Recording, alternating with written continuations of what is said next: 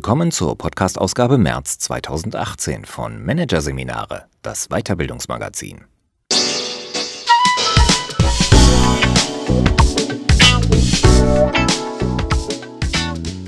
Weitere Podcasts aus der aktuellen Ausgabe behandeln die Themen Zukunftsforscherisches Management, Führen im Futur 2 und Kommunikation im Job. Frauen reden anders, Männer auch. Doch zunächst Verkürzte Arbeitszeiten. Kann weniger mehr bringen? Von Sarah Lambers. Eine Handvoll Unternehmen wagen derzeit ein Experiment. Sie haben die Wochenarbeitszeit reduziert, ohne neue Mitarbeiter einzustellen und ohne die Gehälter zu kürzen. Der Grund? Sie erwarten dadurch eine bessere Leistung und eine höhere Produktivität. Kann diese Rechnung aufgehen? Als Lasse Reingans im Oktober 2017 die Geschäftsführung einer kleinen Digitalagentur mit zwölf Mitarbeitern in Bielefeld übernimmt, führt er sofort zwei Veränderungen durch. Die erste ist formaler Natur. Er benennt das Unternehmen in Reingans Digital Enabler um. Die zweite ist weit gravierender und eher experimenteller Natur. Er kürzt die Arbeitszeit massiv. Statt von 9 bis 17 Uhr wird fortan von 8 bis 13 Uhr gearbeitet. Entsprechende Lohnanpassungen? Keine. Lasse Reingans ist nicht der Einzige, der den Fünf-Stunden-Tag ausprobiert. Eine Handvoll Unternehmen weltweit testen derzeit das Modell der verkürzten Arbeitszeit. Die wohl prominentesten Beispiele finden sich in der schwedischen Großstadt Göteborg. Hier setzt das Universitätsklinikum sowie ein Toyota Autohaus bereits seit einigen Jahren auf eine 30-Stunden-Woche, nach eigenen Angaben mit Erfolg. Angeblich sei die Arbeitsleistung seit der Reduzierung der Arbeitszeit gestiegen. Wie kann das funktionieren und unter welchen Bedingungen? Handelt es sich dabei um ein Modell, das sich durchsetzen kann?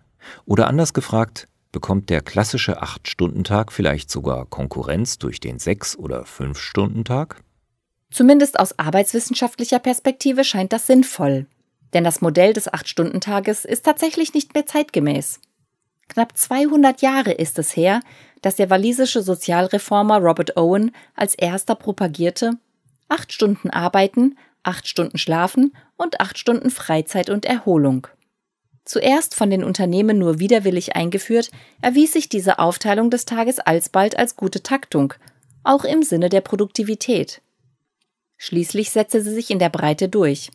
Doch die Taktfrequenz der Arbeitswelt ist heute eine ganz andere als früher.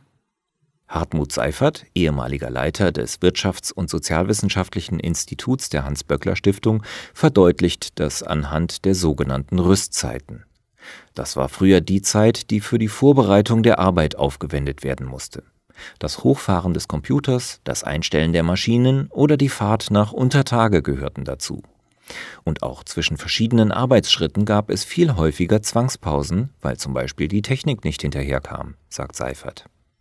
Heute übernehmen Software und intelligente Maschinen einen Teil der Arbeit.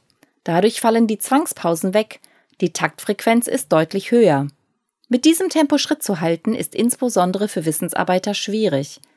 Das legen auch die Ergebnisse einer Studie der Universität Melbourne unter 7500 Männern und Frauen nahe.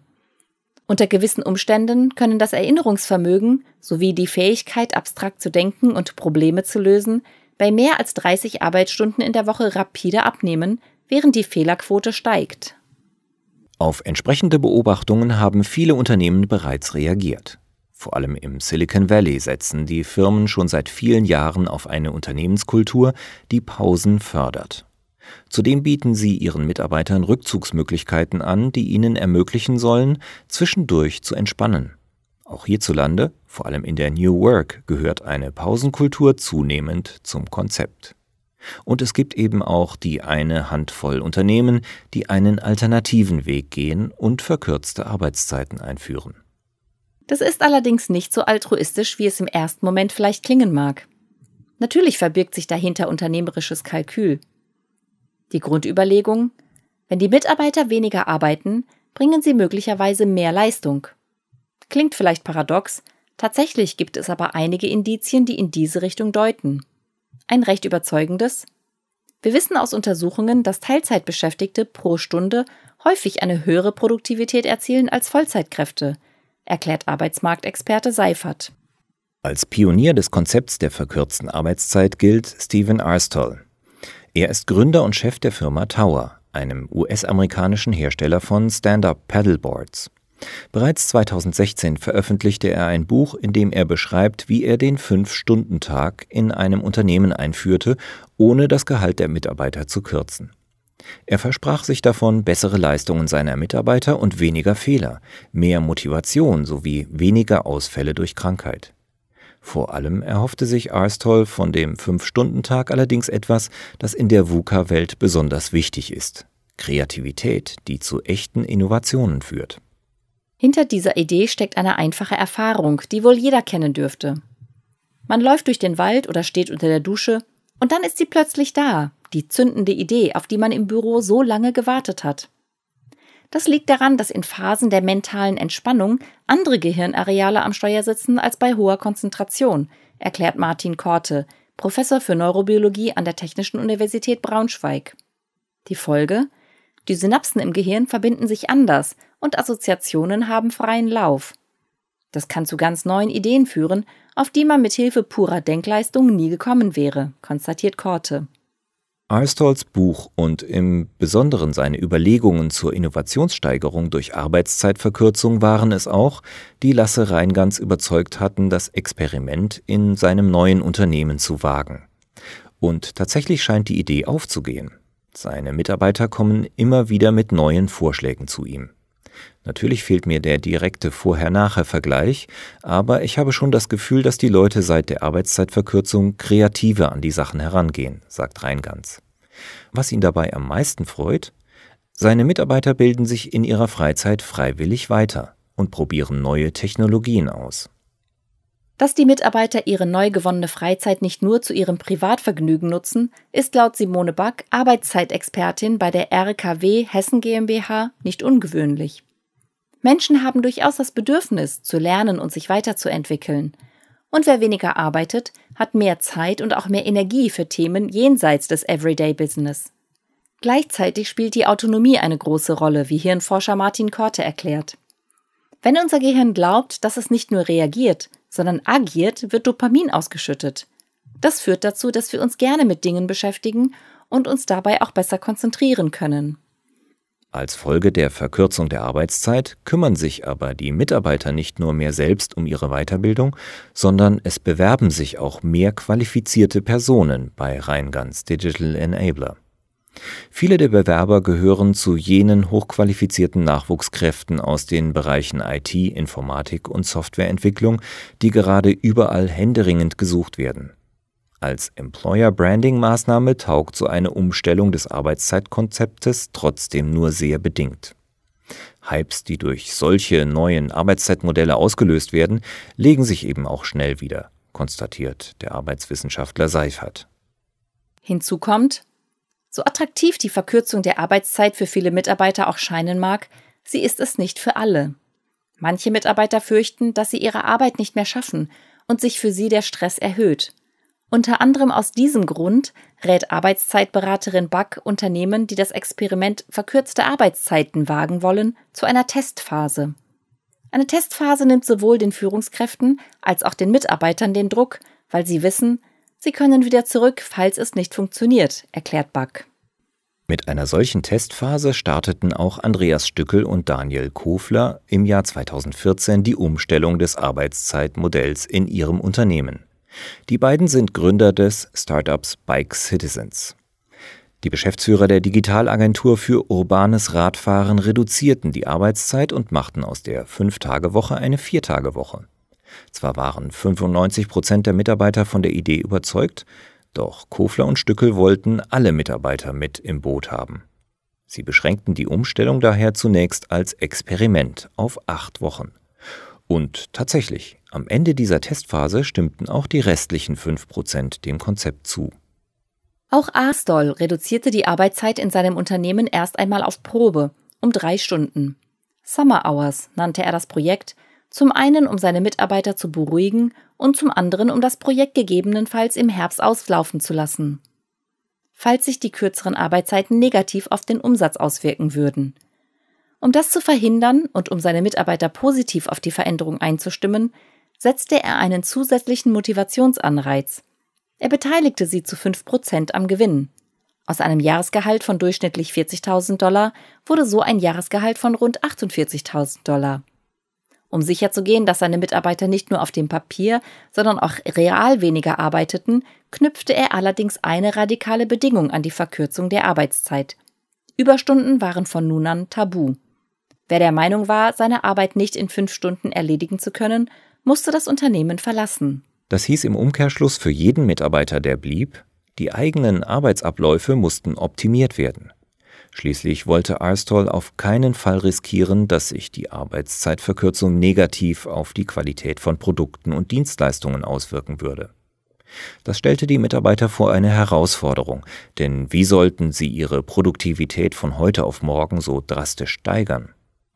Als Motivation und Denkanstoß für die Suche nach Lösungen präsentierte Arstol seinen Mitarbeitern die 80-20-Regel, die auf den im 19. Jahrhundert lebenden Ingenieur und Wirtschaftswissenschaftler Wilfredo Pareto zurückgeht.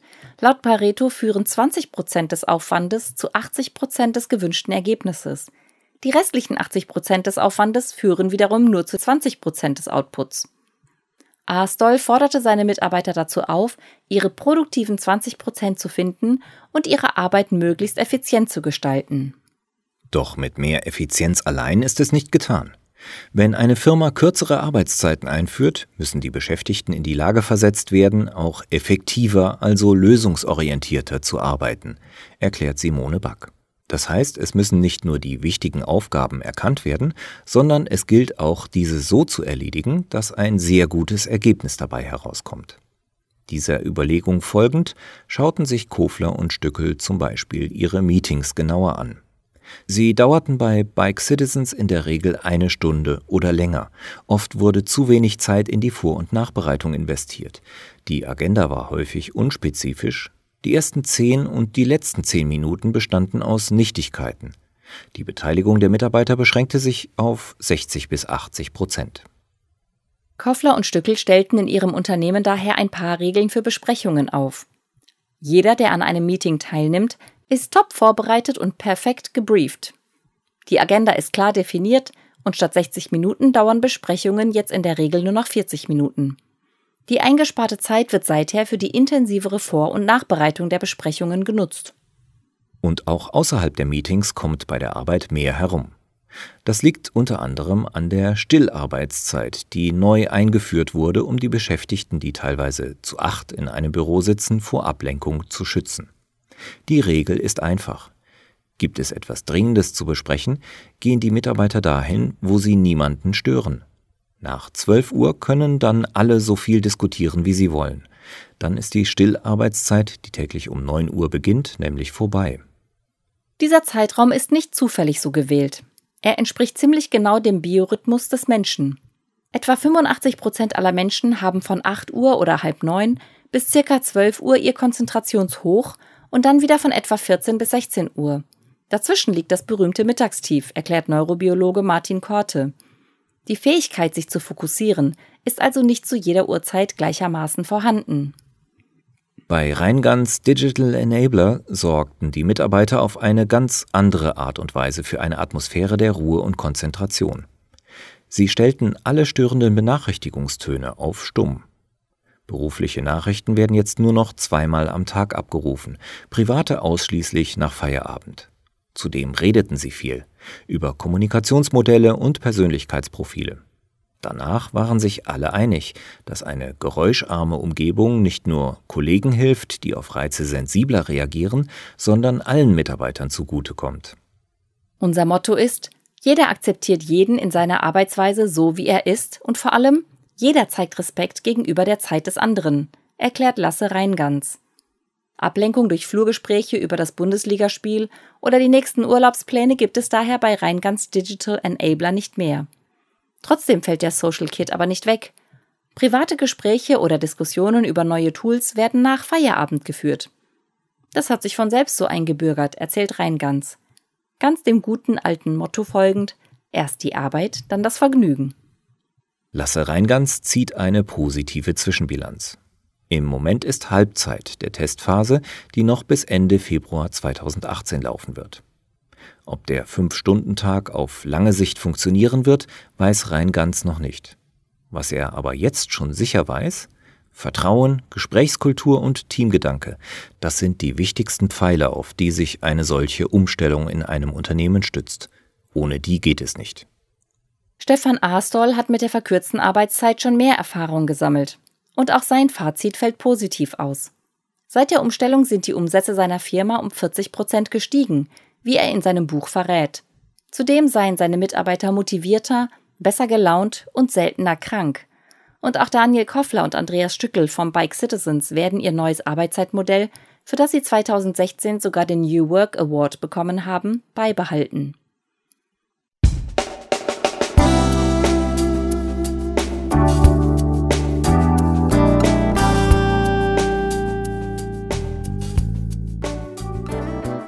Sie hörten den Artikel Verkürzte Arbeitszeiten.